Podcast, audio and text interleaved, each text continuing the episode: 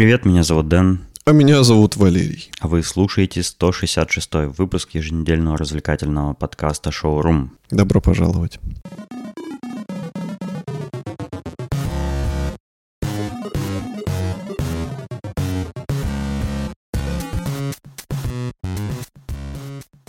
Прошлой неделе у нас неожиданно не было выпуска, и мы никак об этом не предупреждали, но случились некоторые э, непредвиденные обстоятельства, и поэтому мы решили пропустить выпуск. А, и даже в чате, кстати, мы не предупреждали никого об этом в итоге. Вот, но мы записываемся сейчас, и вы слышите это тогда, когда ожидаете. Очередной раз, значит, все в порядке. Подкаст не закрылся и не закроется, даже не надейтесь. Мы будем продолжать до смерти, наверное, а после смерти наши внуки будут продолжать. Точно, точно. У нас будет самый старый в мире подкаст. Да-да-да, это будет единственная его фишка. Это как бы небольшое оправдание было, почему не было предыдущего выпуска. Произошли некоторые события, о которых мы вам хотим рассказать. Точнее, я хочу рассказать. Э, у меня наконец-то случился отпуск. Я очень долго не был в отпуске. Больше года, наверное. Вот, и я в отпуске. Сейчас я вижу на камере, в смысле на видео, мы по видеосвязи разговариваем, и я вижу, как Денис лежит на пляже, вокруг него кружатся кубинские обнаженные женщины, а он медленно достает сигару и начинает и размахивать. Отгоняю чаек от себя. Да, так получилось почему-то, что я очень долго не брал отпуск. У меня интересная работа, и мне как-то даже и не хотелось, а потом внезапно бах, захотелось. Я устал спустя год. Я устал, я ухожу.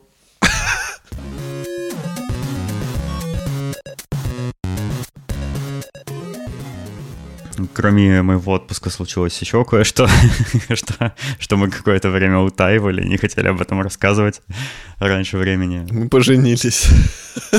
Эх, если бы, если бы. Нет, эм, потому что у меня не было уверенности, что что-то получится, но в итоге все получилось, поэтому можно рассказать. Короче, я переехал в Амстердам, э, участники нашего чата уже в курсе всего, потому что я там уже все проспойлерил, фотки выложил и все такое. А, я переехал э, на ПМЖ, так сказать, в Амстердам. Теперь я буду жить здесь. Я остаюсь! Я буду здесь жить!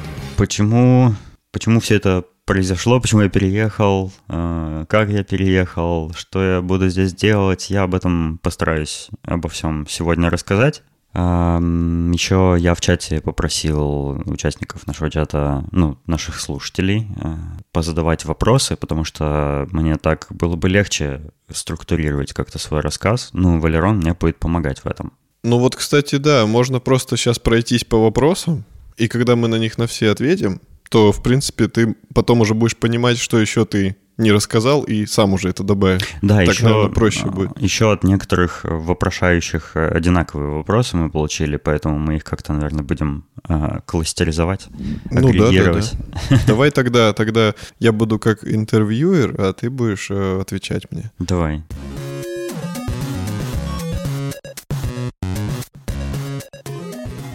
начнем с первого вопроса, который нам задал наш дорогой друг Том, который сам находится в Европе, в Германии, если я не ошибаюсь. Он спрашивает, почему Амстердам? Да, и еще Сергей Магриф спрашивает, почему не Воронеж? Да. Это было очень сложный выбор между Амстердамом и Воронежем, конечно. Я сам не знаю, почему на самом деле, но могу небольшую предысторию рассказать. Я вообще-то очень-очень давно хотел жить не в России. Где угодно, но не в России. И это не потому, что я настолько сильно ненавижу Россию, нет. Я в каком-то смысле свою страну даже люблю. Я мечтал просто попробовать пожить за границей, наверное, со школьных лет еще. Потому что я побывал в Европе однажды, и я понял, что мне там так интересно, и так понравилось, и так все любопытно, и я бы хотел пожить там какое-то время, по крайней мере. Вот. И эта мысль у меня в голове как-то крутилась, но когда ты, знаешь, когда ты школьник, угу. это все остается на уровне фантазии, потому что ты не способен никак притворить такую мечту в жизнь. Хотя есть исключения, есть э, клевые ребята, у которых хватает мозгов записаться в какую-нибудь программу Work and Travel, уехать в Америку, остаться там и так далее. У нас есть да, такие мы, мы с тобой не являлись этими ребятами. Да, но могли. вот почему-то мы, мы не такого высокого уровня развития дети были, чтобы У нас дру- у до нас всего другие этого- ценности были. да, догадаться. А, ну и, короче, я так мечтал, мечтал многие годы, потом ну, повзрослел, начал работать, потом начал самостоятельно ездить за границу. А, это ощущение, что мне очень нравится за границей, все укреплялось и укреплялось а, за эти годы. Ну и однажды я понял, что мне надо пытаться туда переехать каким-то образом. Но мне было очень сложно, я предпринимал очень много попыток, наверное, 5 или 6 попыток таких конкретных с поисками работы, с поисками жилья, каких-нибудь там способов э, документы какие-то получить нужные для определенной визы. Я консультировался с визовыми адвокатами, оплачивал их услуги. Там я проходил тысячи собеседований всяких разных. У меня ни, раз за разом ничего не получалось. Вот я просто не мог. Я сначала хотел в Америку переехать, а, и я там даже успел побывать э, за свою жизнь пять раз, по-моему. Э, Но переехать я туда захотел после первого раза уже. И у меня не получалось, ну, потому что когда я озаботился переездом в Америку, как раз э, случились некоторые изменения там с их визой H1B. Э, Стало очень-очень чертовски сложно ее получить, а, ну, особенно если ты не программист, а дизайнер всего лишь. Такое более гуманитарная профессия. Ну и, в общем, я пытался, пытался, и вот у меня в итоге бах, и получилось в какой-то момент. Но пока я пытался, я перепробовал варианты с разными странами. Э, В Америку я несколько раз пытался как-нибудь переехать, у меня ничего не получилось в итоге. Э, Я пытался найти работу в Берлине, где-то в Париже, ну, в разных, короче, странах, э, в Лондоне, и нашел в итоге в Амстердаме. То есть это не какая-то, знаешь, фантастическая история везения. Нет, это, наоборот, история очень систематического невезения и очень мучительного достижения вот этой цели моей. То есть э, мне мой переезд дался вообще нелегко, как многие рассказывают, мои знакомые переехавшие. Ну, у них там чуть ли не все как по маслу прошло, за исключением некоторых там мелочей, знаешь, незначительных, типа там, не знаю, аренды квартиры. Бог, какое горе. А, нет, у меня все очень плохо проходило, очень тяжело, на мой взгляд, на мой личный взгляд, потому что э, я только собеседований проходил, ну, реально тысячи, наверное, и я так задолбался, я понял, что, ну, почему все говорят, да, переехать это очень легко, потому что это все говорят программисты. Вот если ты не программист, если у тебя нет каких-то специфических, очень сложных, а, доступных только тебе знаний, то тебе не так уж сложно переехать. Но еще так получилось, что в Амстердаме у меня живет хороший друг, с которым я даже однажды работал вместе. Он, мы, мы тусили, пока я в Москве жил, и когда он тоже там жил. Вот, поэтому он меня пригласил, как бы посоветовал Амстердам, и я попробовал, и получилось. Ну, то есть он как-то мне специально не помогал переехать сюда. Ну, то есть он подсказывал, там, давал какую-то информацию, вот. А сейчас, собственно, я у него временно проживаю, пока ищу квартиру. Вот, наверное, поэтому Амстердам.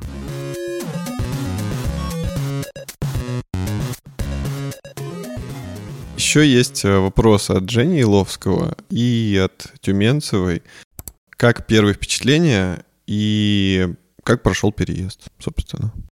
О, Мне очень нравится Амстердам. Я не впервые тут. Я был тут лет 15, наверное, назад, один раз. А, И мне понравилось. Мне нравится, в принципе, в Европе. А, Поэтому первые впечатления, вот, а, которые у меня случились неделю назад, когда я сюда попал, были, нем- ну, были знакомыми. То есть я, я как бы, у меня как бы дежавю случились, А, потому что я какие-то места уже знал, то есть я узнавал места, в которых был. А, Мне нравится запах Европы, то есть я различаю запах в России, запах в Москве конкретно могу различить, запах города просто, А, запах э, где-нибудь, запах Калифорнии могу различить, запах Новосибирска не могу, он примерно как все города России такой не- невыразительный. Запах Новосибирска пахнет как в туалете. Местами, сожалению. Да, такое бывает. Э, Наш мэр до сих пор не обнаружил Не нашел причину вони. А, Это многочисленные заголовки новостей новосибирских. Мэр в поисках вони. Да, у нас попахивает иногда в городе.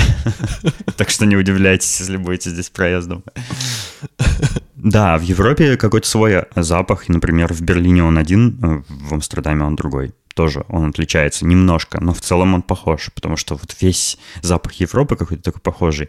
Э, тут, э, что, например, в Италии мне очень сильно бросалось в глаза. Извини, я, да, отвлекаюсь, но это просто в тему почти что. А, когда я был в Италии, я понял, что там очень много где пахнет стиркой. Вот почему-то много где стиркой пахнет. Просто в городе. Я не понимаю, Потому почему. что Марио пролил соус для пасты на скатерть, как обычно.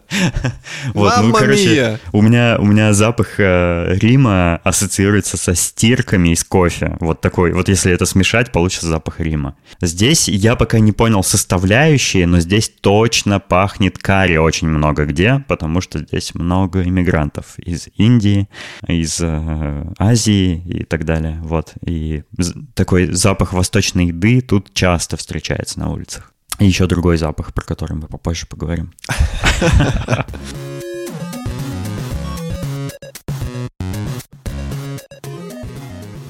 Том спрашивает еще тебя, как долго ты искал квартиру? Ну, ты ее еще не нашел. Да, я, я неделю примерно уже в Амстердаме, и я временно проживаю у друга своего. Я ищу квартиру. Э, э, это оказалось очень сложно, потому что сюда приезжают таких, как я, ребят, 10 тысяч в день, наверное.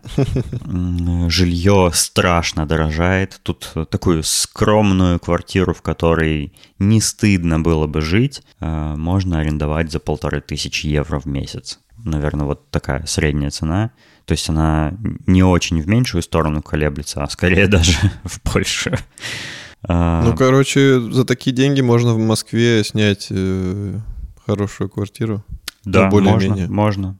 Причем довольно в центре. Да, довольно в центре. Прям... Вот я хотел это подметить. Да, за полторы тысячи евро, конечно. Я ее еще ищу, а, причем у меня не очень какие-то сложные запросы, то есть я там выставил минимальную цену и максимальную цену, которую я готов платить. Минимальная почему? Потому что там э, на разных сайтах э, по аренде недвижимости попадаются всякие еще там парковочные места, гаражи и всякая вот эта фигня. То есть, чтобы ее отсеять, надо минимальную цену тоже выставить. А, я не указываю ни количество комнат, ни какие-либо там параметры, свежесть ремонта или год постройки дома. То есть я ничего не указываю, и я единственное, что указываю, типа, что объявление должно быть за последние там три дня опубликованы, и квартира должна быть доступна для съема. Потому что есть квартиры, которые недоступны, например, в ближайшие полгода, но ты можешь уже забронировать их аренду. Э, да, дичь. Так вот, э, то есть у меня не очень какие-то прям, э, как это сказать, придирчивые параметры, да, э, но квартир мало, а, ну, в нужных мне местах, где я готов снимать. Они быстро очень уходят, то есть буквально, если объявление два дня продержалось на э, сервисе с объявлениями про аренду, то это уже чудо, потому что, скорее всего, за один день квартиры уходят. А, на квартиры очень большой конкурс, я, когда я уже парочку ходил смотреть, э, мне удалось записаться на просмотры. Когда я разговаривал с чуваками, которые показывают квартиру, ну, с риэлторами или там с их какими-то помощниками или там, не знаю, представителями, а, я спрашивал, типа, «А сколько уже квартиру человек посмотрел, типа, что думает хозяин и так далее. И мне часто отвечали, что типа сегодня уже там больше 10 посмотрела. А квартира уже второй день, поэтому там на нее конкурс уже там 30 человек. Типа того. А, то есть э, нужно еще и... Да, да, даже если тебе самому квартира это понравилась, то ты еще должен понравиться хозяину этой квартиры, и тебе нужно быть максимально привлекательным а, арендатором для него. То есть они часто, риэлторы, выставляют э, требования к арендаторам. Например, говорят, чтобы э, твоя зарплата составляла 3 или 4 стоимости аренды в месяц для того, чтобы ты мог снимать квартиру эту, потому что, ну, это якобы говорит о том, что ты платежеспособен, и в случае там каком-нибудь чрезвычайном ты сможешь просто из своих накоплений оплачивать квартиру в течение какого-то времени, да, наверное, поэтому, вот. А, то есть они, смотрят просто на, на все о тебе перед тем, как тебя выбрать арендатором. То есть я, например, встречал какие-то даже совсем странные требования. Например, в некоторые квартиры э, арендодатели категорически не хотят селить пар. Ну, типа парня и девушка, например. И сдают их только э, одиночкам. Почему-то. Типа, я вообще даже не могу э, вообразить, какое может быть объяснение такому требованию. Сломают кровать. Ну, Какую-нибудь дорогую. Сломают, так купят новую. В чем проблема-то? Ну, ну вообще вот, кстати, я могу сказать, что я бы сломал кровать, скорее всего. Ну, купил бы новую, значит. Как бы проблема-то в чем? Может, у него там какая-нибудь бабушкина реликвия. Он, наверное, не стоит э, квартиру с реликвиями сдавать в аренду. Странно. Ну, короче, ну, да, не да, это, не, странно. это не важно. В общем, я пока в процессе. У меня там в один из дней будет четыре просмотра в разных точках города, в таких удаленных друг от друга. А, я буду гонять. Зато весело. Да, да, весело. Ну, я уже посмотрел несколько квартир, и какие-то мне понравились, какие-то не очень. Вот, и, но я пока не выбрал свою единственную. Next question.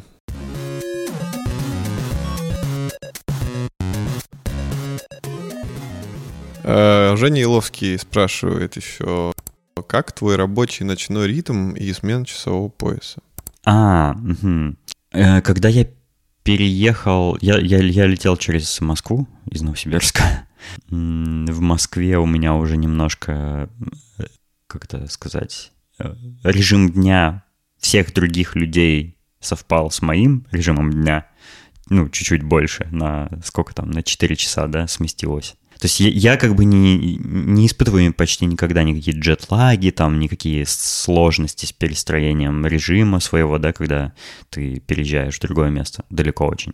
Я ничего такого не испытываю, но вот я как живу в своем личном биоритме, так и продолжаю. И похоже, что это и здесь никак не поменялось. То есть когда я перелетел из Новосибирска в Москву, я стал э, получается, раньше ложиться спать, ну, относительно московского времени, чем, чем в Новосибирске. Понимаешь, да? На несколько угу. часов типа раньше, э, не так поздно ночью.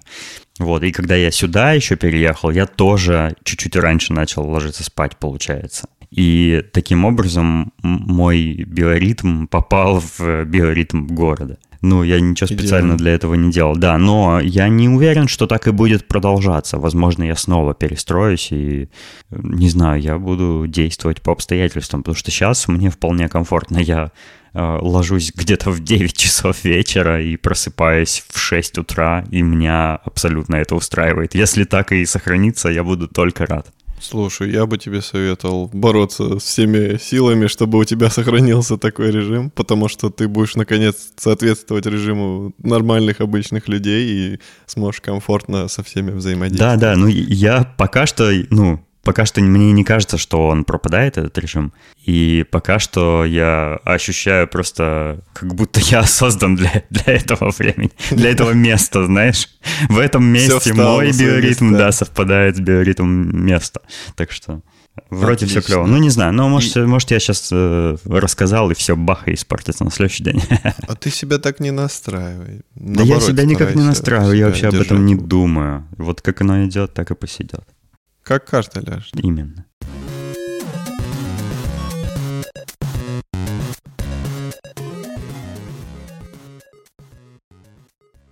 А, также у нас Женя спрашивает, э, надолго ли дали визу?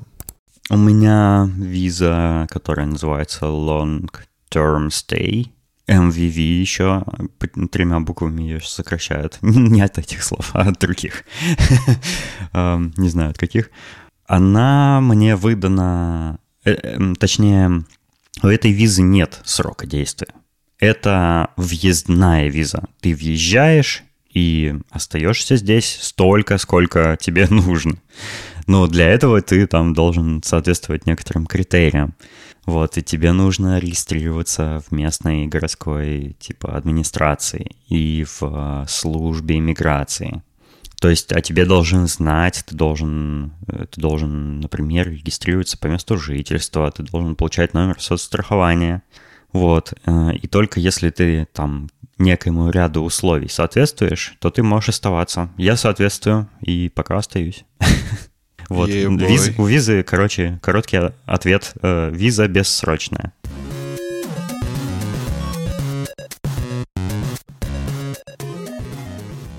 А, следующий вопрос э, от Тома. Нравится ли запах м-м, в центре? Запах травы, э, по-моему, это вполне приличное слово и не запрещенное. Ну да, да, нравится Даже ли запах... песни есть про траву там. И снится им не рок от космодрома. Да, да, да. А зеленая зеленая трава. трава. Ну, запах травы на улицах меня не удивляет, потому что я с таким явлением столкнулся, когда побывал в Америке, в Калифорнии. Там уже был легалайз, и там постоянно на каждом углу пахло травой. А здесь тоже на каждом углу пахнет травой. Причем это вне зависимости от района. Туристический он или какой-то нетуристический, жилой, спальный. А ты везде легко за день встретишь раз-два этот запах. Иногда даже и чаще. Нормально отношусь э, к запаху, к этому не осуждаю. Я хотел бы, чтобы этот запах и в России встречался на каждой улице. Вот так я. Вот так, да. В каждом доме должен быть этот запах. Да, чтобы дети привыкали. Ой, ну ладно, не будем про Ты начинаешь цитировать того мужика. Вы обязаны ее употреблять. Обязаны. Хоть чуть-чуть. Через чай, через пирожки, через колбасу мясную. Да. Я думаю, примерно понятно, да? Э, просто, видите ли, э, Валерон все еще находится в Новосибирске, и не хочется, чтобы у него были проблемы от разговора на эту тему. Но я думаю, да, вы понимаете, как я отношусь к этому запаху. Вот. Э, я, кстати, уверен, что Валерон-то точно так же, как и я, относится к этому запаху. Запах... За нюхание запахов в тюрьму не садят. Ну, не знаю, не знаю, кстати. Не был бы на твоем месте такой уверен. Подожди, а занюхание клея садят в тюрьму? Это же клей. А, занюхание краски садят? У тебя это вообще работает. Ты вчера нюхал, да? Да. Давай, следующий, следующий вопрос.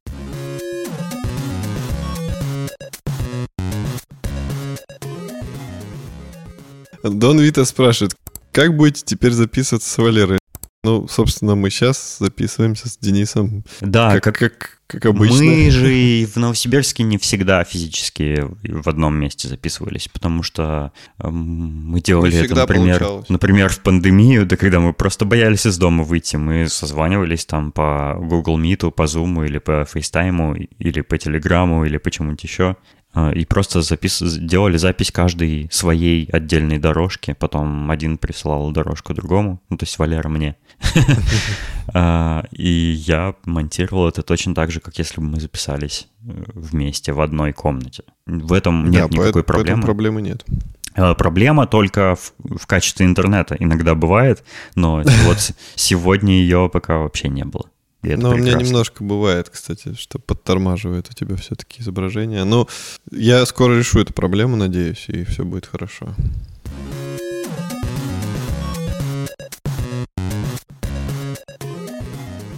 Следующий вопрос от Светланы. У нее тут много вопросов и не вопросов, поэтому Давай да, будем двигаться. Светлана плавно. очень много написала всяких размышлений про Европу в чате у нас э, на днях. И это потому, что Светлана много где жила в Европе. Ну и сейчас она живет, не, не в России. А, начнем с такого вопроса. Сколько занял процесс с идеей до приземления на новое место? Слушай, мне кажется, не меньше полугода, наверное. Да, я... Да брось, мы в конце лета с тобой начали эту тему обсмысливать. Я помню, мы гуляли в поле. И угу. ты такой, я буду пробовать. Это было летом. Так, и что? Ну вот получается, ну возьмем, допустим, июль, хотя мне кажется, что это был август. Август, сентябрь, октябрь, ноябрь, декабрь. А, ну да, ты прав. Я почему-то думал, что месяцев меньше. Ну, короче, Денис молодец, а я опять туплю. Ну, где-то ну вот, полгода, да. Э, причем, причем большая часть этого времени было просто ожидание. А, так, ну вопрос про жилье ты уже рассказал. Дальше. А, ну, что там с жильем, как там рынок, сложно ли найти классное место. Сложно, с рынком плохо, жилье есть, но найти его трудно, как я уже рассказал. Вот, э, буду держать в курсе в следующих выпусках, нашел я или нет. То есть Тут мне трудно прям уже найти, прям... легко потерять и невозможно забыть. Да-да-да, мне уже очень нужна квартира, прям срочно желательно, поэтому э, я прикладываю максимум своих усилий для ее поиска. Почему планируешь скучать и как часто наведываться на родину?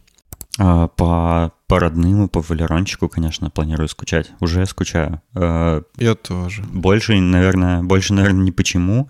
А, планирую, ну, как минимум раз в год точно приезжать, но может быть и раз в полгода даже, а может даже и чаще. Ну, не знаю, как получится. Если не посмотрим. закроют Россию, то... Да, посмотрим на политику, на эпидемиологическую ситуацию. А также по скриптам Света пишет, если будешь заезжать в северные края, буду рада встрече. Mm-hmm. Денис тоже будет Обязательно рад. запишу себя, запишу, да. Северные края. А, Света говорит про Данию. Она же в Дании, да, по-моему, сейчас живет? По-моему, да. Да, я бы хотел в Дании побывать, потому что я там никогда еще не бывал. Я бывал в Финляндии и в Швеции, а вот в Дании нет. И в Норвегии не был, но хотел бы. Так, она еще пишет, что ну, я, может, упустила, но чем продиктовано решение о переезде? Это ты ответил. А дальше она говорит, я что-то просто присытилась и думаю обратно ехать, и мне не помешало бы мнение человека со свежими впечатлениями относительно до и после. Мне кажется, а... еще рано тебе думать э, про после. Так у меня, у меня как раз впечатление до, а у Светланы после. А, ну да. Я, если честно, не знаю, почему я хотел бы, ну, кроме, опять же, родных и друзей, скучать в России. То есть мне... Ничто тебя не держит. Да, ничто меня в России не держит.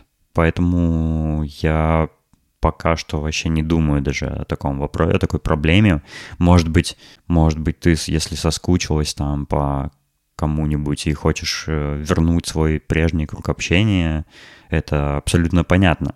Но прежний быт возвращать, прежнее окружение, прежние города, в которых мы живем в России, я точно не захочу возвращать.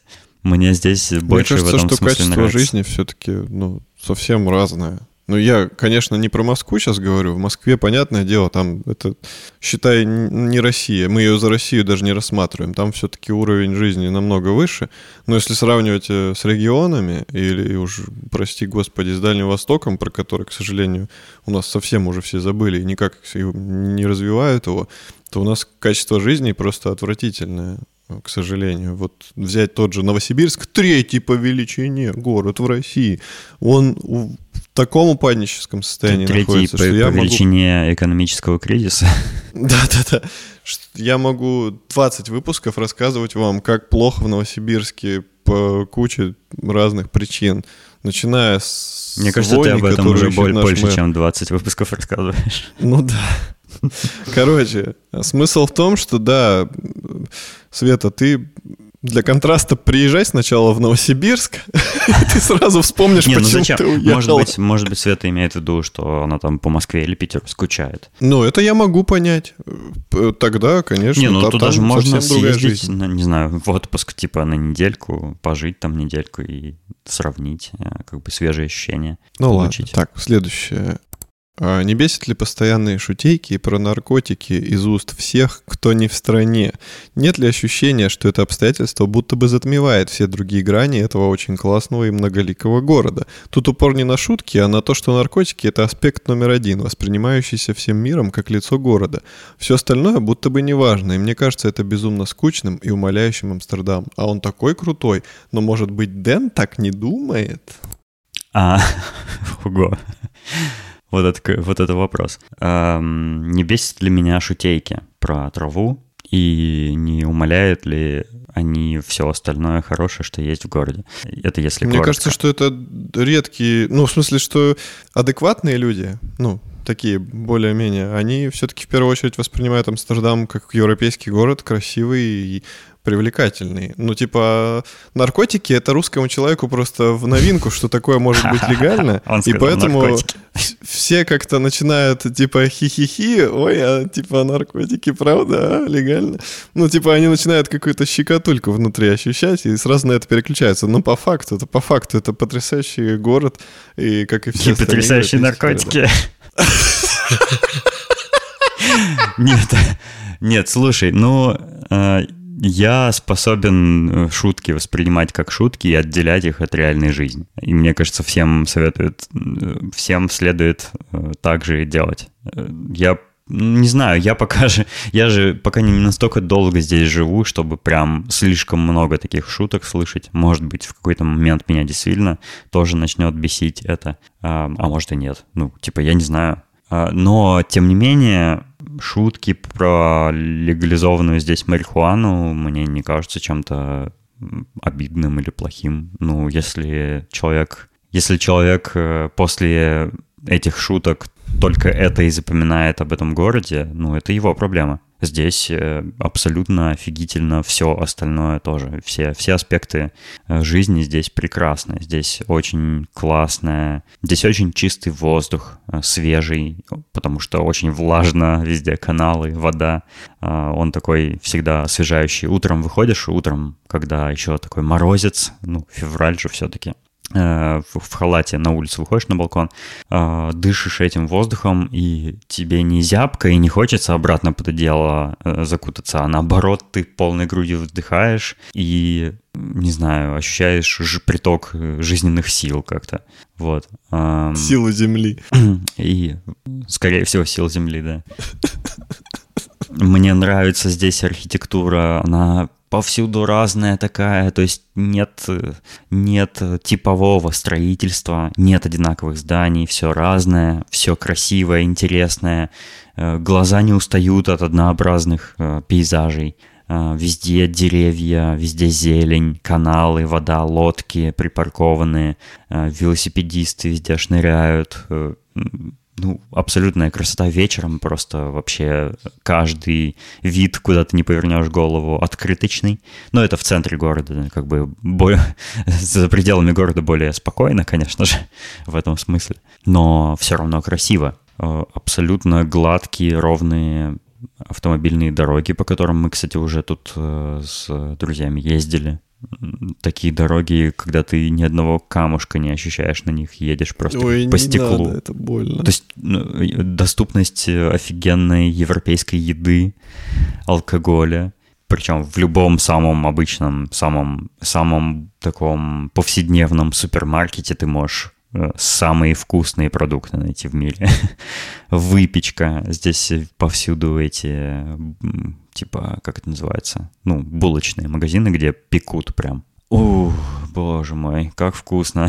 Свежие, горячие булочки и круассанчики. Здесь, ну, в плане еды вообще такое настоящее раздолье. В плане алкоголя тоже здесь много европейского, всякого бельгийского, голландского, конечно же, пива, э, немецкого. Бары везде, ну, то есть вина, вина европейские здесь настоящие, а не вот эта вот странная барматуха, которая у нас там продают в супермаркетах. А, ну, здесь прекрасно все, красиво. А, погода иногда, да, такая погода херовая иногда.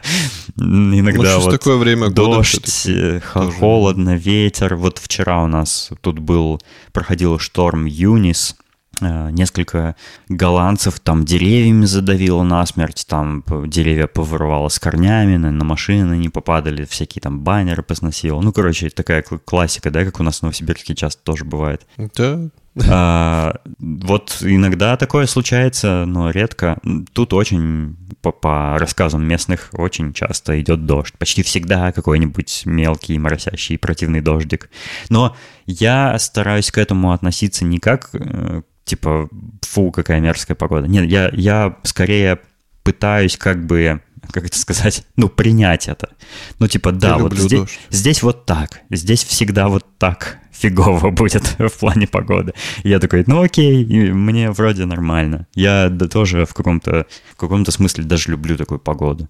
Влажная, дышится хорошо, ну, одеваться надо теплее. Я вот одеваюсь тепло, наматываю шарф, надеваю шапки, шапку, перчатки, там э, все теплое, и мне нормально. Э, как будет летом, когда будет потеплее, но все равно будут дожди, ну, там посмотрим. Расскажу, опять же, буду делиться впечатлениями об этой стране по ходу подкаста по ходу новых выпусков. А, возвращаясь к булочкам, Света еще написала свои э, как бы плюсы и минусы, что в качестве плюсов видит, что все вежливые, все стабильное, автобусы по расписанию, все получают достойную зарплату, нет инфляции, в целом можно прожить тихую счастливую жизнь.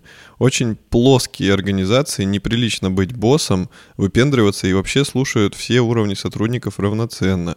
А, в целом, мне нравится этот скромный и уважительный к окружающим стиль жизни. Вся еда качественная, поэтому пищевых аллергий у меня тут не бывает. Ну, звучит как утопия. А минусы... Это, это Валера добавил уже. Да-да-да, это я добавил.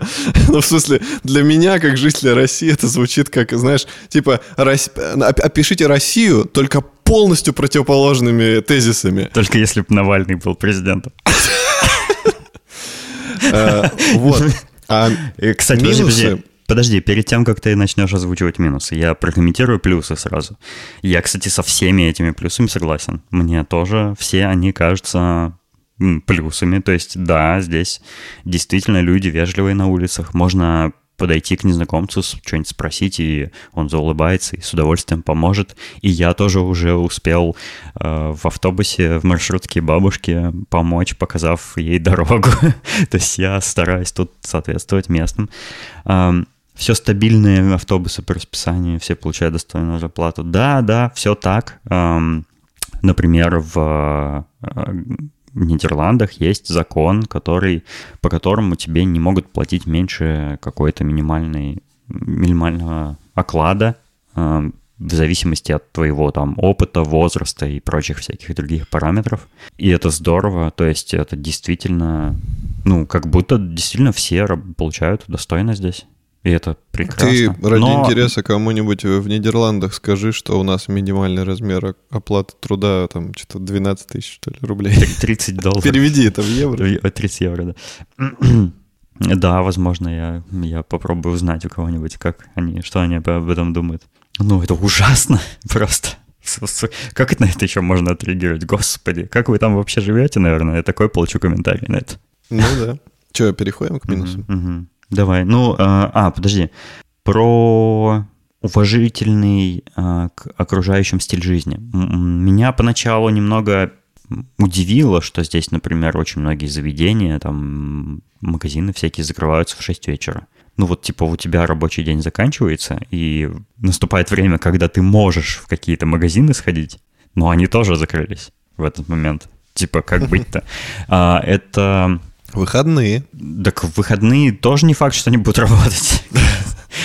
А, ты же не работаешь в выходные, правильно? Я сначала думал, ну как так? А когда, собственно, ну, когда ходить в магазин, а, если ты сам на работе в это время? Но потом я понял, что это этот самый европейский work-life balance, когда ты работаешь до определенного времени и в какой-то час просто начинается твое личное время, и ты должен понимать, что у других людей тоже есть личное время, которое они на себя и на свою семью хотят потратить. И от осознания этого, ну, от, от как бы от действительно понимания, ну, вот этого образа жизни, ты начинаешь считать, что вот такой work-life balance — это круто на самом деле. Если тебе Мне нужно, нужно там, сходить, жизни сходить в магазин, а, ну, сходи на выходных или или отпросись там, ну, с работы, или во время обеда сходи в магазин на работе. Э, ну, как-нибудь выкручивайся, ну, потому что, ну, люди, которые там работают, они не будут в равных с тобой положениях, если они должны будут работать больше, чем ты, например, или в выходные, в отличие от тебя, а, получая ту же зарплату, да. Вот, но есть Тут, конечно, конечно же, есть э, круглосуточные магазины, есть э, магазины, которые просто допоздна работают, есть, э, ну, всякое, да, доставка тут ночная еды есть. Она, конечно, там дороже, чем дневная и все такое. Ну, то есть это все тут есть, но просто это редкость скорее, чем, чем обычное явление. Вот, поэтому, да, поэтому уважительный к окружающим стиль жизни мне очень нравится тоже здесь. Давай теперь про минус. А, вот, а из минусов Света говорит, что я плохо интегрируюсь, очень стараюсь, но за две недели в Москве у меня появляется больше знакомых и приятелей, чем за годы в Европе. А, меня задевает русофобия, потому что я ее принимаю на свой счет, а ее невероятно много. Туда же дети. Если я рожу не от местного человека, у моего ребенка минимум до 18 лет не будет европейского паспорта. И он или она, можно сказать, не будет своим своей 18 лет своей жизни.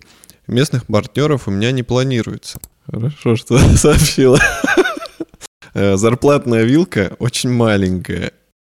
Э, подожди, вот это интересный вопрос, а почему именно по из-за этого аспекта, что у детей до 18 не будет э, гражданства или по какой-то другой причине?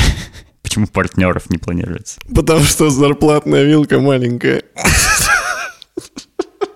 Вилка, точнее, у партнеров маленькая. Ой, какой я пошлый. Зарплатная вилка очень маленькая. Я буду жить достойную жизнь, но сколько бы я ни работала на квартиру, например, не смогу никогда в жизни заработать.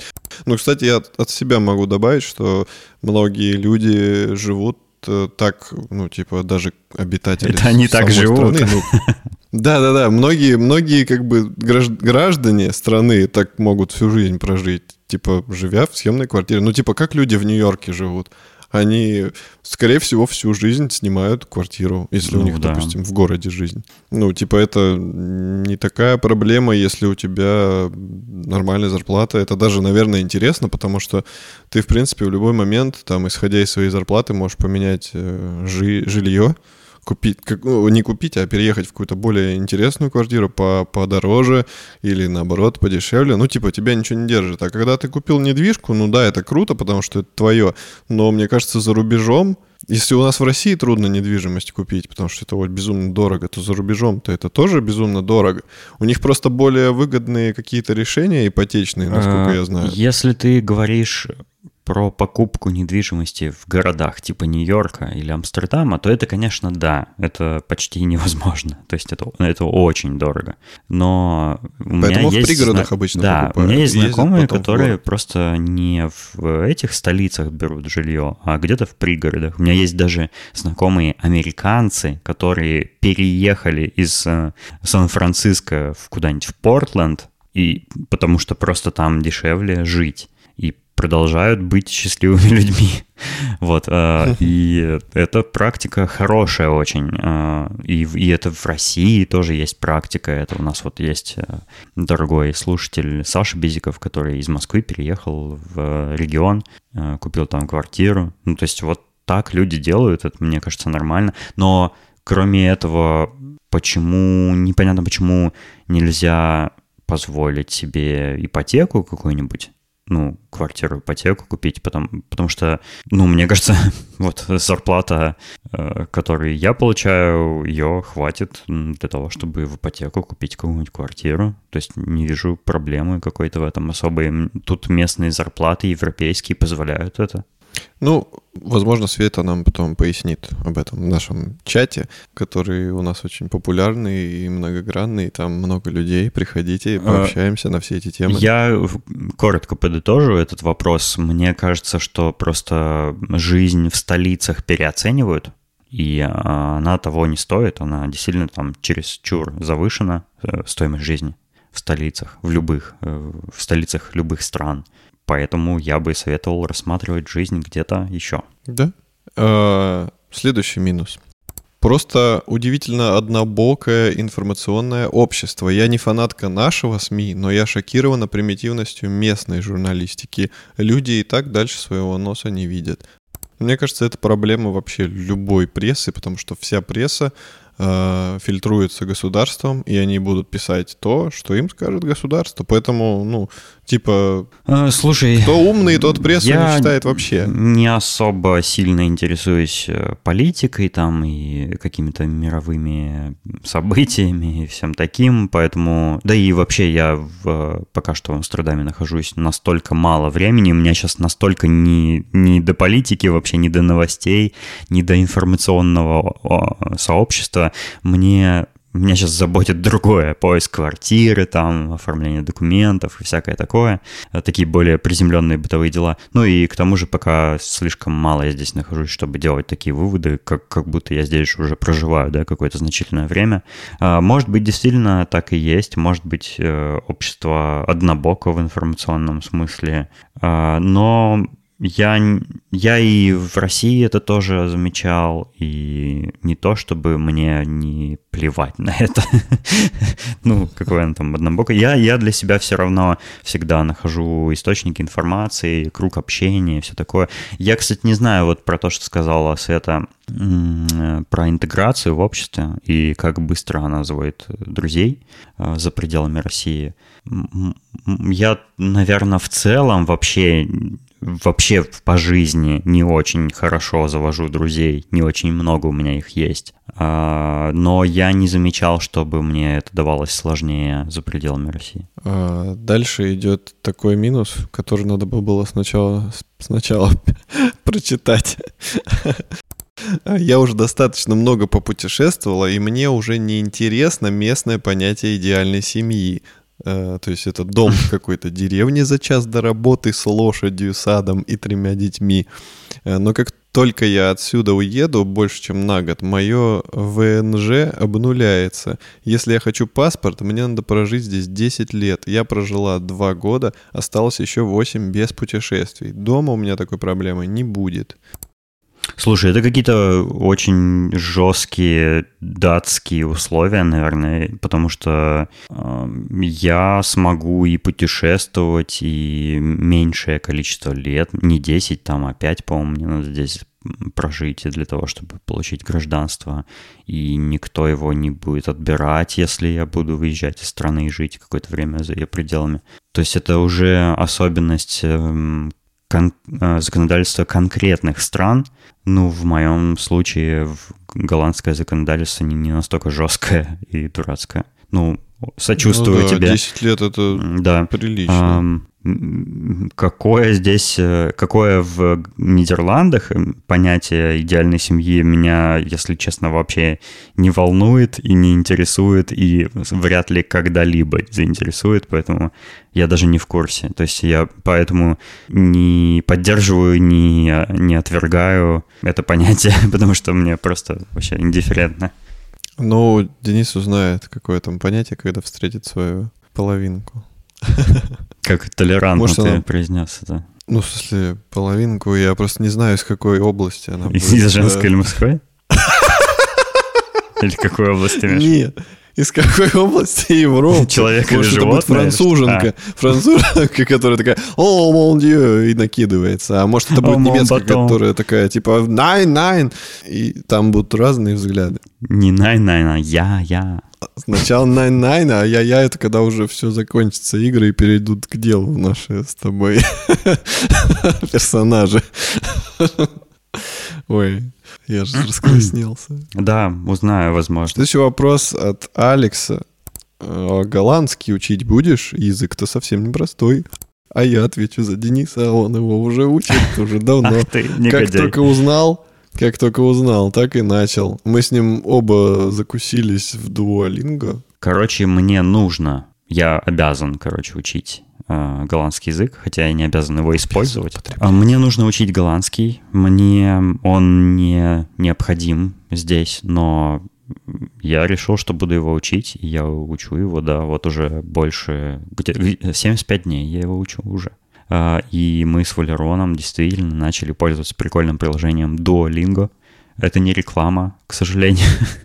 У нас нет никаких промокодов для вас на скидку или что-нибудь такое. А, мы, Валерон там учит английский, я голландский и... Я еще французский. Я бы не... У меня двоякое отношение к голландскому, потому что он с одной стороны, довольно прост, потому что в нем очень много всего из немецкого, который я учил. А с другой стороны, у него грамматика как будто очень сильно совпадает с английской, что тоже облегчает его изучение. Но с другой стороны, там бывают... Типа, второе мое впечатление — это то, что в этом языке бывают какие-то вещи, которые я вообще не могу осмыслить. Например, э, иногда э, там какой-то очень э, сложно объяснимый порядок слов в предложениях. Но пока что я справляюсь, мне нравится. Я даже какие-то очень простые базовые такие фразы на уровне первого класса могу э, говорить, произносить. Красавчик. А следующий вопрос от нашего любимого Виталика. Э, как в Европах с масками? Все носят? Э, бьют ли дубинками тех, кто не надевает? Как относятся к спутнику? С масками тут как будто бы все намного строже, потому что, например, чтобы общественным транспортом пользоваться, ты можешь зайти только в маске в автобус. При этом ну, в автобусе... Надето или можно спустить? При этом в автобусе у всех маски надеты правильно, включая нос, подбородок, все закрыто. Типа все люди за этим следят, все знают, как нужно носить маски здесь. Ну, нормальные, образованные. Люди. Во многие заведения здесь нужно заходить в масках, например, в супермаркеты или там еще куда-нибудь, э, в какие-нибудь не вне рестораны, то есть где, где не едят, где ты обязан снять, да, маску, чтобы просто есть. А там везде нужно маски носить, да, в общественных местах, во всяких. И я вижу, что люди честно, просто нормально носят маски. Я тоже ношу маски здесь, везде, где надо. При этом на улице, конечно, никто не обязывает тебе маски носить. То есть на улице просто люди ходят по улице без масок. Никто за неношение маски э, тебя, насколько я понял, здесь не, не наругает. То есть ты, это просто, это самосознательность какая-то гражданская. То есть, ну, если сказали надо, сказали, что путем ношения масок мы можем победить, да, пандемию в стране, ну, значит, надо носить их. И люди как бы, ну, добровольно это делают. А никто... Ну, люди да. доверяют своему правительству. Ну да, наверное, наверное. Или, или доверяют рекомендациям там каких-то медицинских Врачей. организаций, да. да. А... Ну, наверное, Виталик имел в виду, типа, может быть, э, штрафы какие-то, если ты зашел без маски не хочешь ее надевать. Что-нибудь такое. Я попозже расскажу один курьезный случай, который со мной был, и он подчеркнет эту ситуацию. А, вот. как, ну и про спутник. Как к спутнику относится? Я не знаю, как местные к спутнику относятся. Наверное, никак, если они вообще знают о его существовании. А, спутник здесь не является признанной вакциной. А, с вакцинацией, спутником ты не можешь въехать в страну. Ну, у меня были особые условия, поэтому мне позволили. Вот, но ну, вообще... ПЦР сдал. Это ничего не значит. Насколько я в курсе, спутник а, в европейских странах не признают, ну и в Америке тоже по причине того, что мы не можем провести достоверные исследования э, и предоставить доказательства, что это настоящее лекарство и оно работает. А, почему это не произошло, я до сих пор не в курсе. Почему мы не можем сделать какие-то тесты, там, исследования вы, на выборках. Нет, там вроде как, что мы предоставили всякие данные, все, что они просили, но сама Европа почему-то не удовлетворена и не, не признает до сих пор именно вот ВОЗ этот. То есть у них уже все есть, но они до сих пор не признали. Они там все проводят какие-то испытания, что-то ля-ля-ля тополя. Ну, потому что исследования думаю, политических... невалидные там у нас. Мне кажется, что это все-таки из-за политических вещей. Ладно, Потому что сейчас напряженная обстановка, и они таким способом тоже влияют как бы на нас. Типа, будете себя хорошо вести, тогда и спутник признаем. А мы плохо себя типа не ведем. Да, видишь, что э, мнения кардинально с разных сторон получается. Поэтому чья правда э, неизвестно будет вообще никогда. Да. Я уже начал процесс вакцинации Pfizer. Э, мне поставили уже первую прививку. Я проходил эту процедуру в огромной городской клинике Амстердама, РАЙ называется. Э, чтобы вы понимали, как пункт вакцинации выглядел. Там, там бесплатная вакцинация для кого угодно, можно просто при, при, прийти туда и бесплатно вакцинироваться. А, чтобы вы представляли, каково это выглядит, это как огромный какой-то ангар, вот на сотни метров, такой длинный-длинный до горизонта такой ангар, и все заставлено кабинками вакцинации. То есть это как супер какой-то катаклизм, знаешь, происходит. Э, то есть э, это место как будто куда вот раненых во время войны свозят, знаешь, такое. Вот на такое похоже. Такой полигон здоровенный, предназначенный для вакцинации. Для того, чтобы мне поставили европейскую прививку, мне пришлось умолчать о том, что у меня есть русская потому что иначе не поставили, потому что нельзя так часто ставить прививки. Врачи очень, э, очень меня приветствовали, аплодировали и поздравляли, когда я, поставил, когда я сказал, что это моя первая прививка, я впервые вакцинируюсь, потому что, наверное, я выглядел для них полным который наконец-то наконец-то осознал, что надо вакцинироваться. Ну, ну и окей, ну и ладно. Э, на на следующий день меня немножко поштормило, у меня поднялась температура, но на следующий день все прошло, и я чувствую себя великолепно. Через э, какое-то количество дней, мне там через 20 дней надо поставить вторую прививку, ну и потом когда-нибудь еще бустер. Вот, э, поэтому э, с, прививкой Pfizer я смогу перемещаться легко по другим странам Европы. И, кстати, моя виза позволяет мне перемещаться по другим странам Европы без э, получения их отдельных виз или шенгенской визы.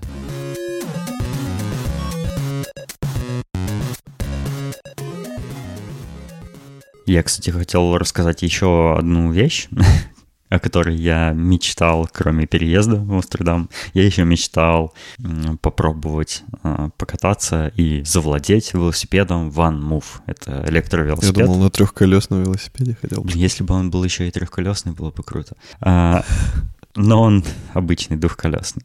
А, необычный он тем, что это электробайк.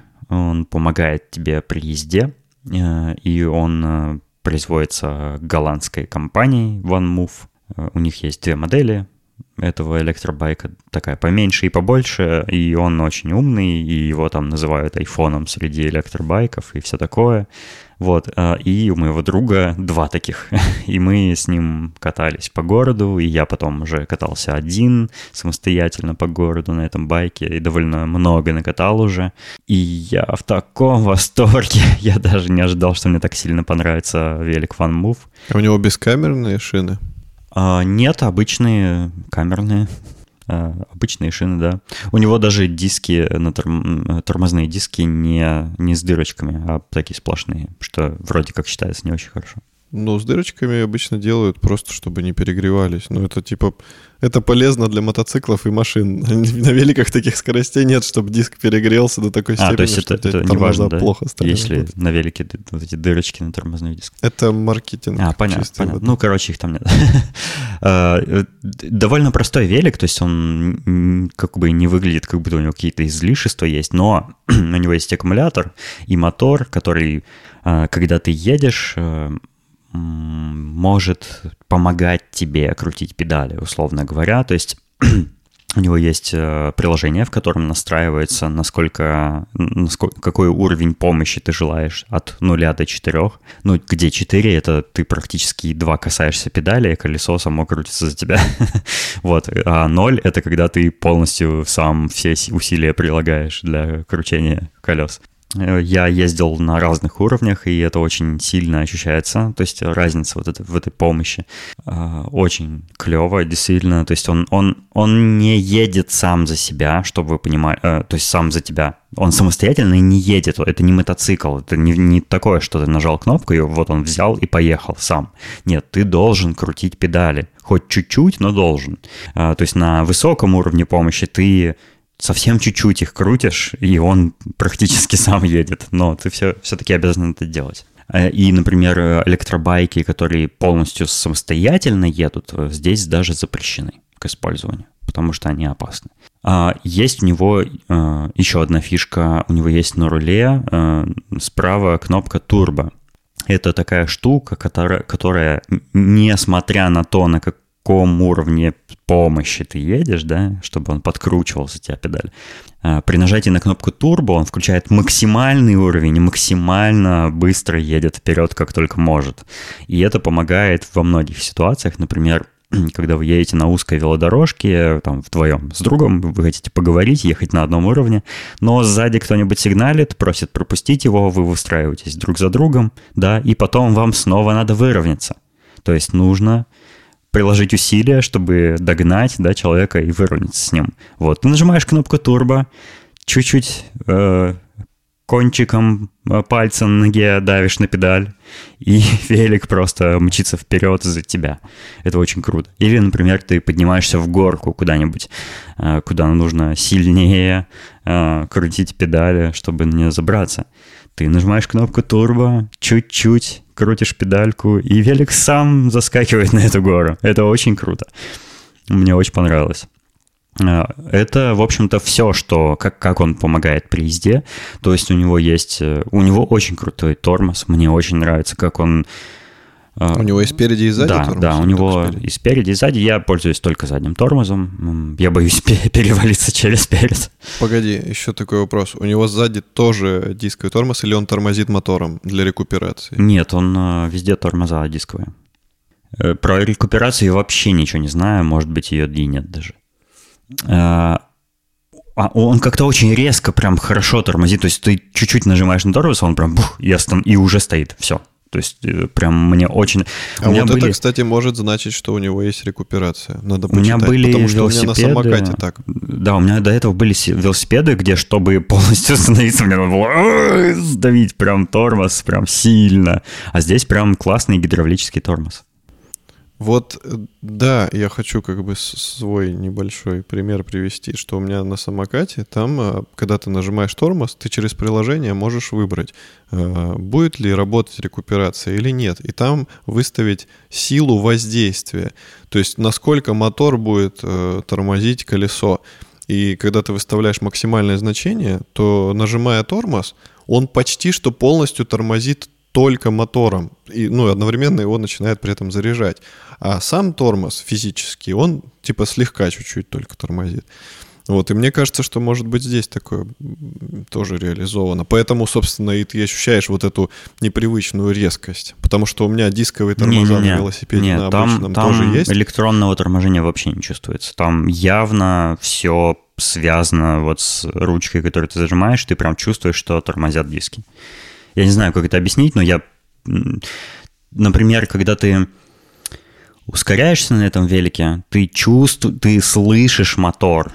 Это слышно, mm-hmm. это как электромобиль звучит. Вот как ну, электро... Да-да-да, вот так же в этом велике мотор и звучит. Ну, может, чуть-чуть потише. Когда ты тормозишь, ничего такого электронного даже и близко не слышно, не ощущается, не чувствуется там, ну, как, нет. Я думаю, здесь нет таких режимов. Знаешь, просто хороший тормоза. Да, наверное, да. Но мне просто нравится, как они работают. Прикольно. А, из минусов у него... А, еще я забыл сказать, что он смарт-велик еще не только потому, что он может подкручивать педали за тебя, он еще э, имеет такую систему Э, защиты от угона. Во-первых, велик твой э, может детектиться, может определять свое местоположение на карте и сообщать его в приложение. А, но это, кстати, не по GPS происходит, а по сотовым вышкам и Wi-Fi. Э, то есть у него симка внутри какая-то, видимо, есть, и он по сотовым вышкам триангуляции определяет свое местоположение. А еще у него есть система анти, антивор, то есть у него есть там специальная, специальный болт, который ты нажимаешь на заднем колесе для того, чтобы колесо не прикручивалось, когда он припаркован. Это помогает, ну, то есть пока ты его не разблокируешь, этот болт не, не, не выйдет обратно. А, и еще у него есть такая система а, сигнализаций, типа, когда ты его начинаешь там качать, если он не разблокирован в это время, или пытаешься его сдвинуть с места, он будет сигналить и ругаться на тебя.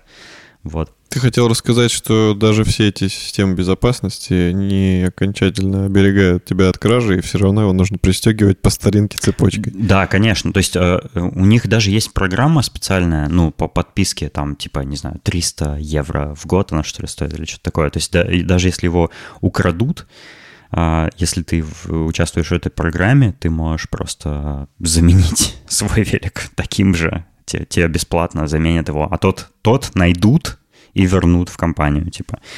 То есть тебе бесплатную замену делают. А, если ты не в этой программе, ты тоже можешь увидеть как минимум, где он находится, ну, пока его, пока его не хакнули там как-нибудь, да?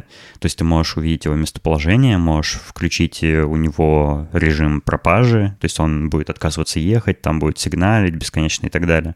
А, может быть, даже полицию вызовет, я не знаю. у него есть, кстати, AirTag встроенный, то есть у него есть вот это определение местоположения по технологии Apple.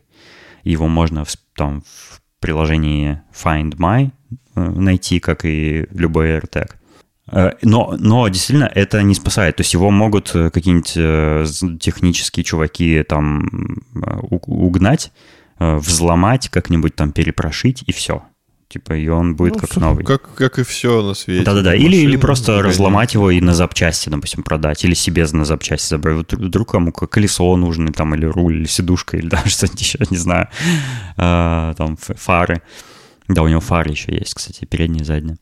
А, и электронный звонок с разными, с, с разными рингтонами. Да, и спидометр у него есть. Он пр- прям на раме у него есть такая сетка из лампочек, которая показывает твою текущую скорость и заряд батареи. О, важный вопрос. Удобная ли сидушка? Подожди, я же не договорил. Это главное... А, и, короче, его все равно нужно обычной железной цепью пристегивать, для того, чтобы его не угнали вот в таких ситуациях. И есть э, на YouTube специальные гайды, как именно велики правильно пристегивать. То есть это не просто там пропустить через раму и колесо и к неподвижному какому-то объекту, да, пристегнуть. Но как именно пропустить, потому что есть, э, можно таким образом, короче, цепь там как-то прокрутить где-то, что-то сделать, чтобы ее можно просто снять, не, раз, не разрезая даже с велика. Поэтому если у вас есть велик, и вы его пристегиваете, выучите гайд, как правильно пристегивать велик. И будьте осторожны. И там можно даже какую-то одну гайку снять, короче, колесо снять, и цепь просто, просто окажется пристегнутой к дереву. Вот, будьте внимательны. Uh, да, я тоже пристегиваю его цепью к велопарковкам, э, вот, иногда, когда нет рядом велопарковки, мы на двух ванмуфах э, с, с другом едем куда-нибудь, мы пристегиваем велики друг к другу. То есть, если их украдут, то оба. Да, это странно. Но мы один раз только так делали. Делаете комбо для угонщиков. А дальше мой вопрос про сидушку. Я хочу спросить, а удобное ли сиденье на нем? Это очень важный аспект у велосипедов, и я редкие велосипеды встречал, где бы мне было комфортно ехать, потому что все сидения создаются на велосипедах как будто орудие пытки, либо они не рассчитаны вообще на то, что ты на них должен сидеть. Знаешь, чисто просто для галочки. А вот здесь у нас, э, чтобы ты не на голую трубу анусом своим приземлился, а на что-то более-менее плоское, вот вам сиденье, которое убьет вам простату, и вы не будете иметь детей и эрекцию никогда в жизни. постоянно какие-то загоны про простату и про эрекцию, и про детей. Чё почему у тебя такая фиксация на этом? То на креслах кописку у тебя нельзя сидеть, то на великах. Что у тебя за... У тебя какие-то проблемы с простатой, что ли, или что? Я боюсь за нее. Короче, Сиденье, во-первых, э, на ванмуфе снимается, так что если оно тебе не нравится, ты можешь его поменять вообще без проблем. А, мне оно показалось сначала неудобным, но потом удобным. То есть я, может быть, но... привык, но теперь я вообще не испытываю дискомфорта, когда на нем еду. Оно... А вот по мягкости оно Смотри, какое? какая у него конструкция. Оно снизу пластиковое, из твердого-твердого, не гнущегося вообще пластика сделано, а сверху оно э, типа э, такой материал, как очень жесткий поролон. Я не знаю, что это за материал. Mm. Очень жесткий, очень, очень мелкопористый такой поролон, который э, ну, сдавливается такая сидушка, у нее не регулируется наклон, то есть она, она вертикально только вытягивается, еще ее можно чуть-чуть сдвигать назад или вперед. Но вот наклон самой, самого сиденья у нее не регулируется. Я не знаю, насколько это важно. Мне кажется, я бы чуть-чуть ее наклонил, типа, вниз.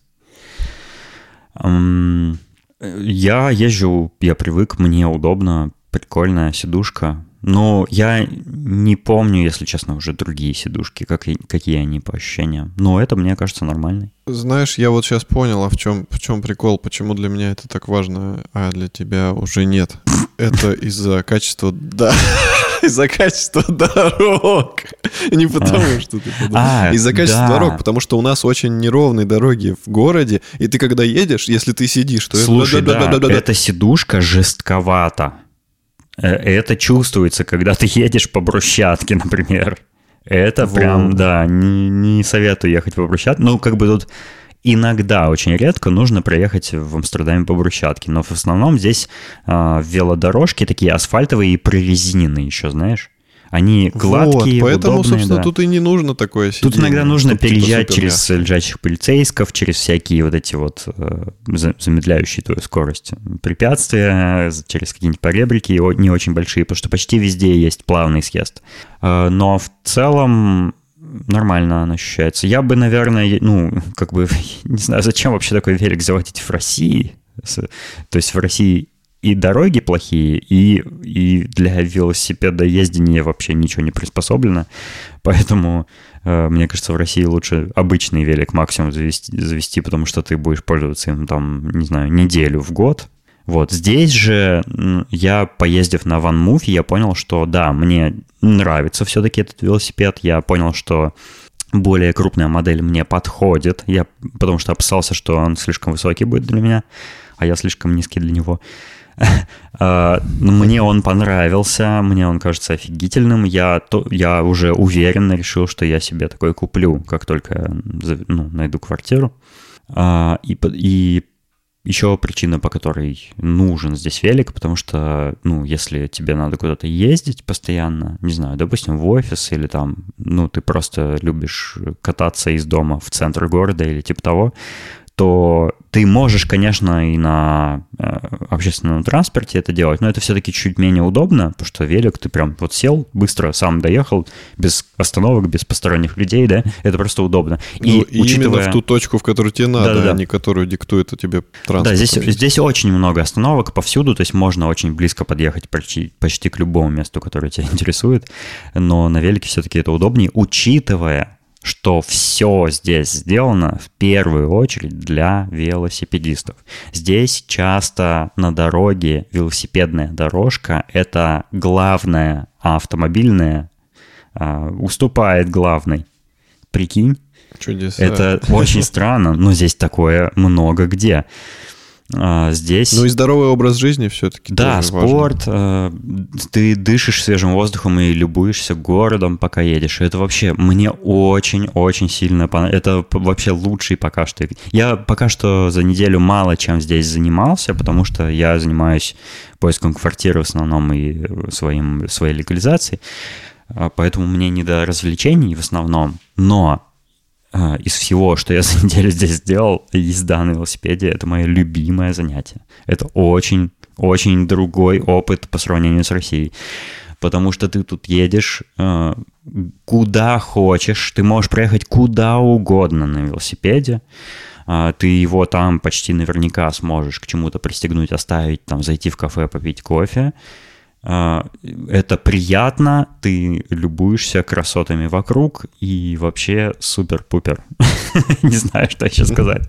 То есть я прям в восторге от э, езды на велике здесь и кажется, что это будет э, частью моей, хорошей частью моей жизни теперь. Я очень всем советую ездить на велике в Европе. Вот. Нет, советую всем жить в Европе. Э, кстати, на общественном транспорте я здесь тоже поездил, и мне тоже понравилось. Это немножко другое дело по сравнению с Россией. А, здесь я купил себе такую проездную карточку, которую я прикладываю как Apple Pay, типа, при входе в автобус и прикладываю при выходе. И он таким образом замеряет время, которое ты провел в поездке, и расстояние, которое ты преодолел. А, транспорт ходит очень часто, действительно, как Света сказала, по расписанию, автобусных остановок, как выяснилось, много. Я сначала переживал, что я уеду куда-нибудь не туда, заблужусь, запутаюсь. Но нет, просто строишь себе маршрут в Google картах, э, выбираешь типа общественный транспорт, и он тебе показывает все, любую остановку, направление, все вообще абсолютно удобно. Очень ну, классно. Ну, короче, все, что должно работать. Да, все э, работает. Оно работает. А не как в России. Очень... Открываешь Google карты, и у тебя ничего не работает, никакой маршрут не показывает, никакого расписания. Э, очень здесь все в этом смысле хорошо сделано. Да, мне прям нравится. Вот. Э, Слушай, one move, ну, one класс. love классно, столько позитивных впечатлений, и это всего лишь неделя проживания. Я думаю, что да, я, этот список будет пополняться. Я пока что, конечно, прям еще не обосновался здесь. Я вот только разбираюсь еще со всякими своими делами. Э, как только разберусь, я, конечно, расскажу еще какие-то свои новые впечатления от, от жизни здесь. Ну и в целом буду в подкасте впредь э, рассказывать про мои приключения в Амстердаме каково мне здесь э, живется. Э, про какие-нибудь, может быть, курьезы расскажу.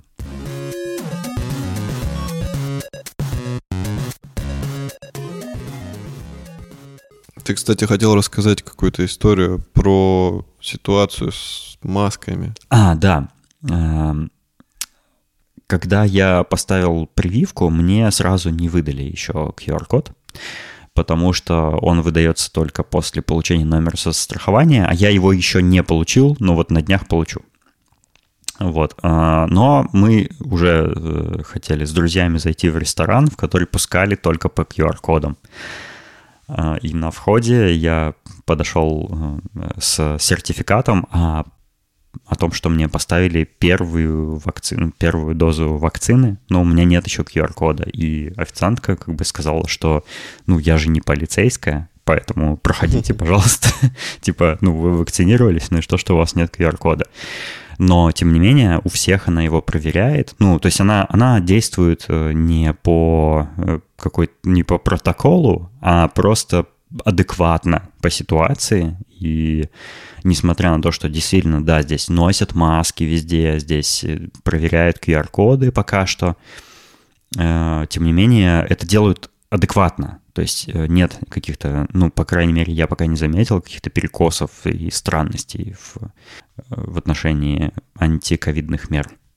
Вот. Это даже не курьез получился, а просто вот ситуация, которая со мной произошла, ну, так как у меня нет QR-кода. Да, в оппозит э, этой ситуации можно привести пример какой-нибудь ежедневный из Новосибирска, где э, за просьбу предъявить QR-код или надеть маску начинается какая-нибудь дикая драка с вызовом милиции, истерикой, визжащими женщинами. Это у нас на каждом шагу. То есть, а здесь как бы вполне спокойная, здесь просто всем... реакция. Все понимают друг друга, все понимают, в какой ситуации мы сейчас все находимся. И вместо того, чтобы лишние проблемы создавать... Дело в том, что это потому, что здесь почти все население привито. Здесь э, нет э, идиотов, которые не прививаются сознательно. Да. Ну, да. А, нет, они, конечно же, здесь есть, но их просто меньшинство, прям очень мало. По-моему, 80% ну, населения да... Нидерландов привили уже. У нас даже не то, что у нас у нас и привитый человек может скандал закатить. Он он будет заходить, ему скажут наденьте маску, а он скажет, что я ж привился, зачем мне маска? Ну, и да, на фоне да, да, этого начнется такое. очередной... Нет, здесь в этом смысле все хорошо и адекватно. По крайней мере, мне так показалось. Это потому, что в России очень обиженный жизнью народ. Это одна из главных причин, почему у нас все недовольные, злые и не могут спокойно реагировать на какие-то элементарные, несложные требования. Ну, не будем углубляться в эту тему. Короче, если у вас э, по моему вот этому переезду, по моему приключению есть вопросы, э, пишите нам, пожалуйста, в чат э, собаку шоурум подкаст э, в Телеграме. Я буду собирать эти вопросы и периодически там в разных выпусках на них отвечать, потому что я, конечно, не могу все просто за раз рассказать, потому что очень много у меня впечатлений и сложно их структурировать, а вот ваши вопросы могли бы помочь. Да,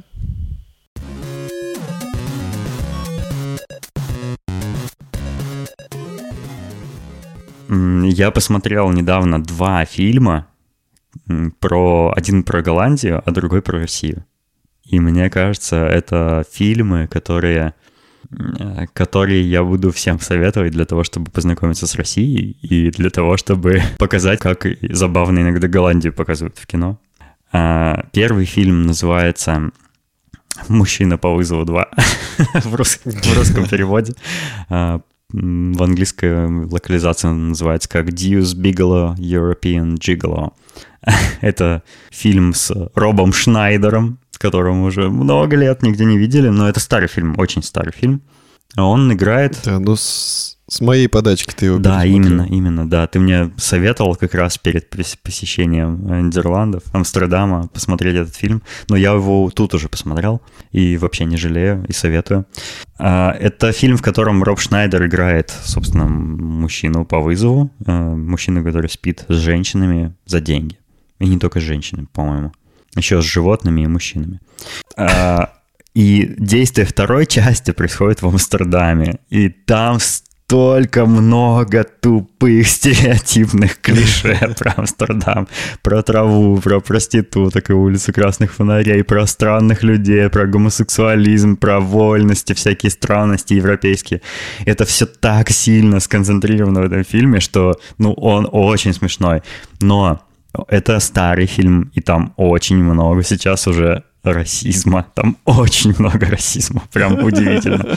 А, поэтому будьте осторожны, берегите Золотые психику. Времена, Но он прикольный. Когда, когда это еще было нормально. Он смешной, и он показывает Амстердам таким, ну, знаешь, э, таким клоунско-стереотипным, таким вычурно-стереотипным, но когда вы способны соотносить реальность и э, художественную фантазию в кино, то это становится смешно. То есть ты прям понимаешь, над чем авторы фильма смеются э, в тех или иных гэгах. И мне прям очень понравилось. Там особенно есть эм, сутенер, который живет на лодке, как многие проживают на лодках в Амстердаме. Ну, и не только в Амстердаме, вообще в Европе.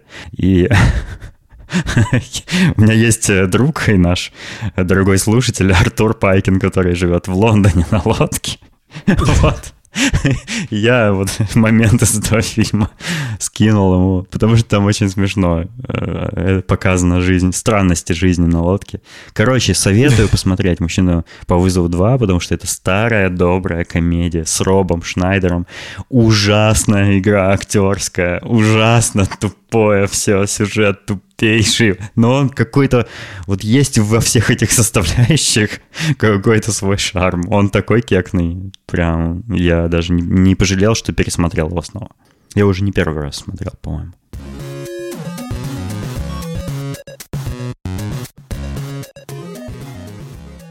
А, второй фильм а, я посмотрел а, с, а, по рекомендации тоже нашего слушателя Саши Савина из подкаста «Иммигрант Каст». Этот фильм называется «Exporting Raymond». Это фильм, документалка о том, как американский шоураннер э, какого-то шоу «Все любят Реймонда» и приехал в Россию, э, когда в России начали снимать э, шоу «Воронины» по франшизе «Все любят Реймонда» ну, он помогал снимать, типа, русскую версию этого сериала. Ого. Да, и э, это началах двухтысячных со всеми, как бы, последствиями этого. Он приезжает в Россию и сталкивается с русским менталитетом, с тем, как русский кинематограф устроен, с э, каким-то Э, странными нашими привычками, с коррупцией встречается, ну, с, с разными проявлениями русской жизни, и он в шоке просто от этого. И он в шоке от того, что э, русский шоураннер, вот русской версии сериала, вообще не понимает, что за сериал он делает, и почему, почему все любят Реймонда, типа в Америке так сильно выстрелил, стал культовым. А сценаристы, которые работают над сценариями русских серий, даже не смотрели оригинальный сериал. Там, там показываются такие дикие вещи, стр- странные. То есть э, бизнес так не делается вообще. То есть это так, э, м-м, такой испанский стыд ужасный. Но э, со временем проводя там э, время с, со своими телевизионными коллегами в, в Останкино, на телестудиях всяких там, в павильонах, этот чувак, э, ну, находит ответы на некоторые вопросы того, что он не понимает о России, а на некоторые не находит. И вот это фильм как будто бы знакомит тебя с Россией, то есть показывает тебе, какая она, какая страна Россия. Вот. Но когда ты сам русский, и когда ты в этом фильме видишь, что американцы удивляет, это какой-то новый метауровень юмора получается. То есть это смешно становится. То есть они приезжают в какой-то двор на такси, он весь такой, ну, не ремонтировался, не знаю, этот двор лет 500, сколько там в Москве лет, вот этот двор столько и не ремонтировался. Весь такой убогий какой-то, все такое облезшее, пожелтевшее, очень старый двор. А, и ему говорят, мы, типа, на телестудии Останкино приехали, где будет твой сериал сниматься. Он говорит, ого, тут что, снимали про войну что-то? типа, ну, там у него такие, значит, вопросы всякие возникают, а, его удивляют такие здания, как театр э, русской армии или что-то такое, я уже не помню, как это называется. А, орке... Театр оркестра русской армии, по-моему, его удивил, и он говорит, ну что там, типа, хорошая музыка, хорошие выступления, выходите туда.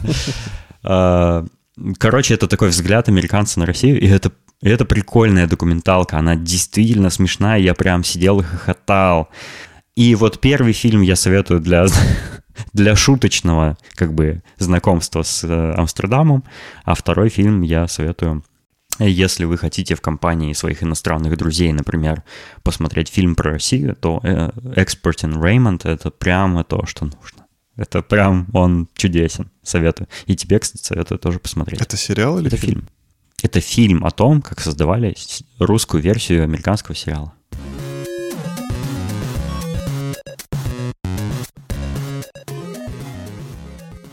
Ну ладно, давай я тоже порекомендую фильм. Ты меня растеребил. Э, я посмотрел на днях фильм, который уже все давно порядочные люди посмотрели. Там играет э, Райан Гослинг. Mm. Он, он называется «Драйв». Фильм старый, 2011, по-моему, года. И я давно хотел этот фильм посмотреть, потому что там про машинки, и потому что там Райан Гослинг. И когда фильм начался, я такой, м-м, меланхоличный фильм. Он такой спокойный, размеренный. Там все, даже какие-то экшн-сцены, они проходят как-то так плавно, спокойно. Ты особо не напрягаешься, не волнуешься за ситуацию, ничего такого нету. Но то, что началось дальше, я вообще не ожидал. Там еще идет история любви, какое-то вот такое спокойное повествование, а потом начинается просто жесть. И, и, и причем вот этот момент, когда резко фильм меняет как бы свой ход повествования. Там... Слушай, мне кажется, ты можешь спойлерить фильму все-таки 11 лет уже.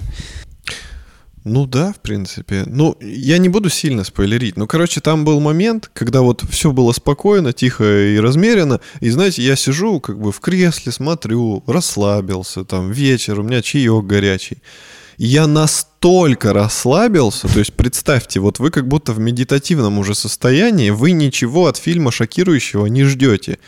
И там просто в какой-то момент выстрел. Я так давно не пугался так сильно. Я прям вздрогнул и чуть чай не расплескал. То есть это настолько для меня было неожиданно, что я сильно испугался. Может, я просто давно какие-то фильмы страшные не смотрел, но здесь это было неожиданно. Тебя как будто специально погружали в какой-то спокойный вот этот транс, медитацию. Ты полностью раскис, и потом бах! И ты вообще этого не ждешь. И дальше начинаются дикие какие-то просто убийства жестокие, там, а, ты думаешь, что это фильм вроде был про меланхоличного Райана Гослинга, который такой спокойный, влюбился в какую-то соседку свою, ходит с грустным лицом, как он, а там просто бам-бам-бам-бам, такие начинают. Какие такие? Жесткие. Что? Что происходит? Что начинается? Ну, там есть, например, момент, когда он чувака, вот это, ну, кстати, это очень заезженный момент, и его наверняка все уже видели. Ладно, кто не смотрел, не слушайте дальше. Ну, я на всякий случай, помнишь, Салават жаловался. Короче, кто не смотрел и не хочет спойлер, дальше не слушайте.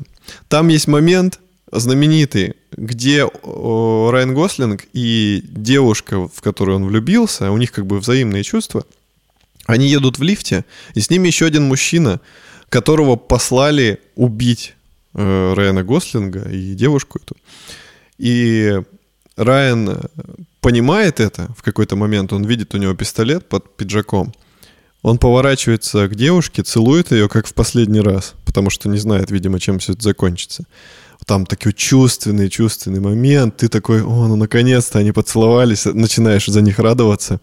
И потом он ее просто собой закрывает и начинает чувака этого дико избивать, потом он его роняет на землю и ногой просто разбивает в мясо его череп, там просто разлетается мозг по полу. И он весь в кровище стоит, поворачивается к этой девушке, и она тоже такая, типа, ты только что целовал меня так нежно, и тут же на глазах человеку разбил голову в кашу. И я тоже такой сижу, типа, ну ты этого не ждешь ты ждешь, ну, типа, да, там будет какая-нибудь борьба, там, может, он его просто вырубит, может, кто-то кого-то застрелит, но, типа, такой дикой жестокости после такого чувственного и нежного поцелуя ты не ждешь. И это так мне понравилось. То есть для меня этот фильм, э, в первую очередь, он меня покорил вот такими перепадами чувств. То есть ты то любовью проникаешься, то ты кайфуешь, тут какая-то жесть начинается. Ну, это было как на американских горках. И мне вот это понравилось. То есть я от фильма вообще другого ожидал. Я вот ожидал, что он будет таким, каким он был в начале. Спокойный, может какая-то там драма разовьется плавная, и все. Но нет. И вот это круто. Я очень рад, что я его наконец-то посмотрел. И всем советую, кто еще не посмотрел. Хотя, я думаю, таких немного. Я его посмотрел. Ну Мне вот. тоже понравился. Там еще есть классный момент, он там постоянно на машинках ездит, и он в одном моменте ездит на Мустанге, на черном, на пятилитровом, как у меня, только до рестайлинговом. И это было тоже круто. Прикольно.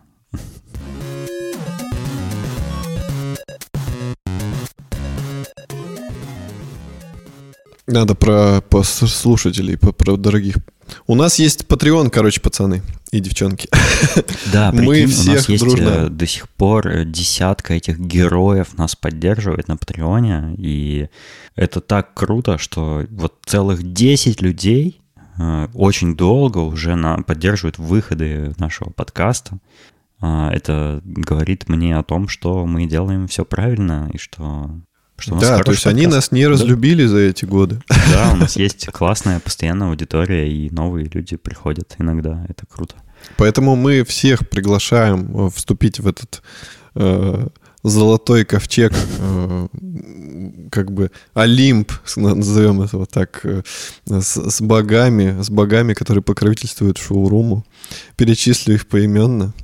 Это Александр Младинов – Марат Сайтаков, Привет, Марат. Петр Филимонов, Аида Садыкова, Александр Бизиков, Салават Абдулин, Александр Скурихин, Сергей Макгриб, Максим Леус, Артур Пайкин и Сереня Завьялов. Э, мы, кстати, Спасибо с Салаватом Абдулиным в Москве виделись, когда я переезжал. Э, я просто не никак не объявлял о том, что я в Москве и что я готов встретиться со слушателями, потому что у меня действительно очень мало времени там было. Вот, и так получилось, что я с Салаватом только повидался, вот, но это было прикольно. Мы наконец-то развиртуализировались. Да, это круто. Поэтому все приезжаем в Амстердам развиртуализироваться с Денисом. И Спасибо, что поддерживаете нас, и вы, наши слушатели, тоже можете присоединиться к ребятам на Патреоне и поддержать нас. Мы выкладываем на Патреоне иногда всякий дополнительный контент, и будем а продолжать. Денис теперь будет выкладывать еще какие-нибудь классные фотографии и видео с Амстердама. То есть можно заходить и любоваться видами. Да, и, и, и возможно, нюцы, да, в специальный наш тариф. Нюцы у нас теперь есть рубрика в чате шоурума. В каждый понедельник Виталик сказал... Да, это, про, это теперь правило участия в нашем чате. Э, кстати, Пропуск. да, заходите к нам и в чат в Телеграме тоже, Собака Шоурум подкаст. Мы будем вам очень рады. Будем рады услышать ваши вопросы или предложения по темам к следующим выпускам. Или ваши интересные истории о вас самих. Мы давно ни о ком не рассказывали, а мы любим интересных людей. Если у вас что-то есть, чем поделиться, может, у вас событие какое-то произошло, или вы на какой-то интересной работе работаете, или увлекаетесь чем-то таким прикольным, пишите, мы обязательно э, про вас поговорим и познакомим весь мир с вашими чудесными э, достижениями, увлечениями и прочим. А на этом все. Спасибо, что были с нами. Да. С вами был Дэн из Амстердама. И Валерон из не Амстердама. Э, всего вам доброго. Услышимся через неделю.